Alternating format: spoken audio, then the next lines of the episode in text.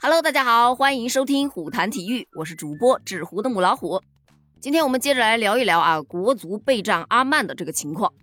根据与亚足联沟通确认的消息称啊，国足本场比赛呢会在阿联酋的沙加进行。国足是再一次失去了在本土比赛的机会啊！这刚回国不久，刚解除隔离的国足，这马上又要劳师动众的踏上漫漫西亚的长征路啊！这对于阿曼队来说，其实嗯，真的是一个特别好的消息吧。不过呢，从另外一个方面来看，国足吧，他虽然失去了这个国内的主场，但沙加对于国足来说可谓是福地。为什么这么说呢？因为在今年以来呢，国足在沙加举行了四场比赛，全部都获得了胜利。听到这儿，你是不是觉得脑瓜子嗡一下？什么？国足有获得这么多胜利吗？那必须的，国足今年四十强赛表现确实还是不错的，在后几场比赛他都是在沙加进行的，而且是全部都获胜了。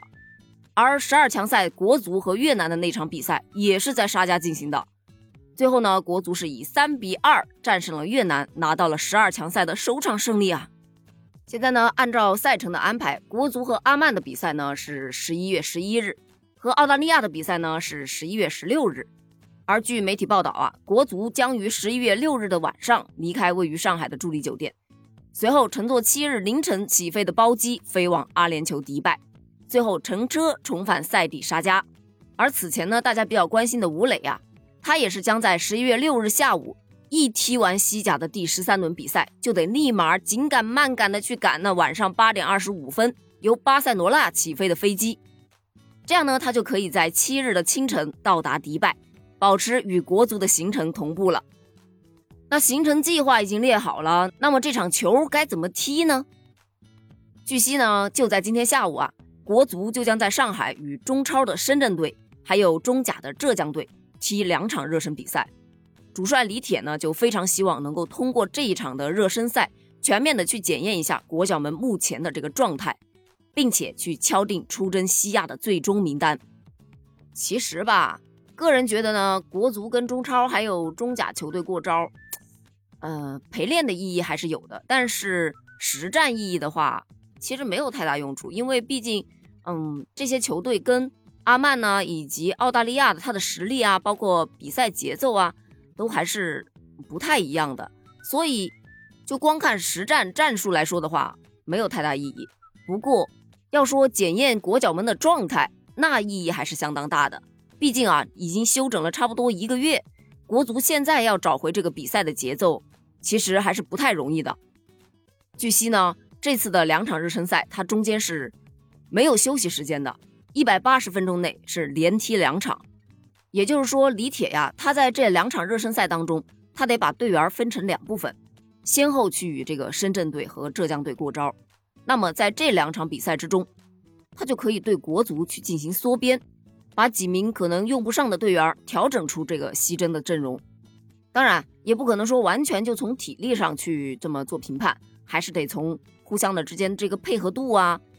各种战术的执行度啊等等各方面来看的。当然，对于那几名规划球员，到底要怎么搭配才能达到一个最佳的效果，这也是李铁即将要面对的，就是很迫切的一个问题吧。就目前各方采访来看的话，国足不管是将也好，帅也好。对于这两场比赛呢，都还是保持着这种争胜的信心的。包括中国足协的主席，他此番呢也将继续随队出征。而经过了一个月的沉淀啊，你还别说，之前一直呼吁李铁下课的呼声，哎，最近基本上听不到了。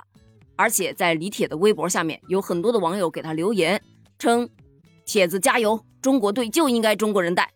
铁子加油，平时不用理睬互联网的声音，也不要让队员们去关注这些。”大家好好踢，理解你们的球迷都知道你们的不易，做好自己最好的一面即可。你们辛苦了，支持铁子，后面的比赛要加油哦。而李铁也是非常开心的来回复了球迷，表示称谢谢，我会努力的，加油。看到这一片其乐融融的景象，我感觉这次的两场比赛没准还有惊喜。不管怎么样呢，还是那句话，在哪儿打不是打呀？